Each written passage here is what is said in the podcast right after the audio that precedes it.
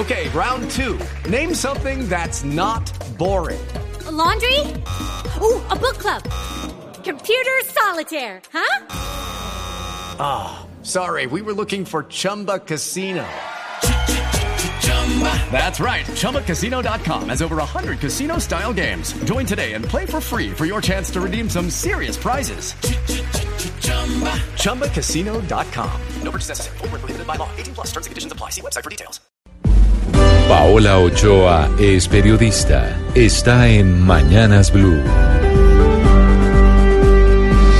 6 de la mañana 20 minutos y dentro de pocas horas arranca la discusión de la reforma tributaria en el Congreso de la República, una discusión que comienza con la presentación de la ley de financiamiento por parte del ministro de Hacienda, Alberto Carrasquilla, ante las comisiones económicas conjuntas de Senado y Cámara. Reforma que ya arranca peluqueada a raíz de la decisión ayer de los 30 ponentes de la reforma tributaria de firmar una preposición para eliminar el IVA del 18% para los nuevos productos de la canasta básica, postura que comparten prácticamente todos los partidos en el Congreso, pero no todavía el gobierno, que muy seguramente se la va a jugar con una propuesta del IVA para los nuevos productos del 10 al 12%, cifra muy distante del 18% del comienzo, pero que coincide con la propuesta que vienen haciendo los gremios económicos, lo cual podría dejarle al Estado entre 6 y 8 billones de pesos. También se ha planteado la posibilidad de no modificar la tarifa general del IVA al 18 o al 17%, sino dejarla quietica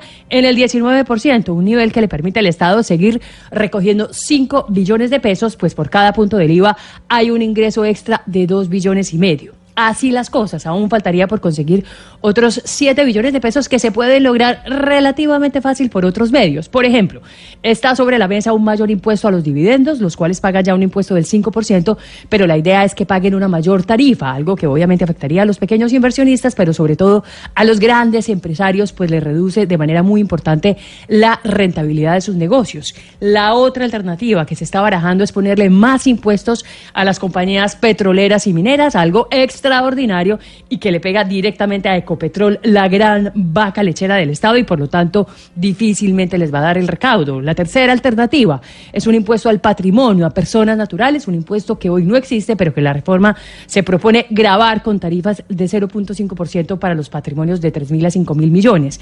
También se escuchan otras alternativas, como por ejemplo la venta de algunos activos del gobierno, como es el caso de su participación en las centrales de abastos, lo cual le podría dejar un billón de pesos con a todas estas se suman las propuestas de Germán Navas en la Cámara y de Paloma Valencia en el Senado, según la cual un 20% del presupuesto nacional debería ser acordado y decidido por el Congreso de la República, lo cual se lee para muchos como otro intento de obtener mermelada, pero ya directamente del tarro de la mermelada.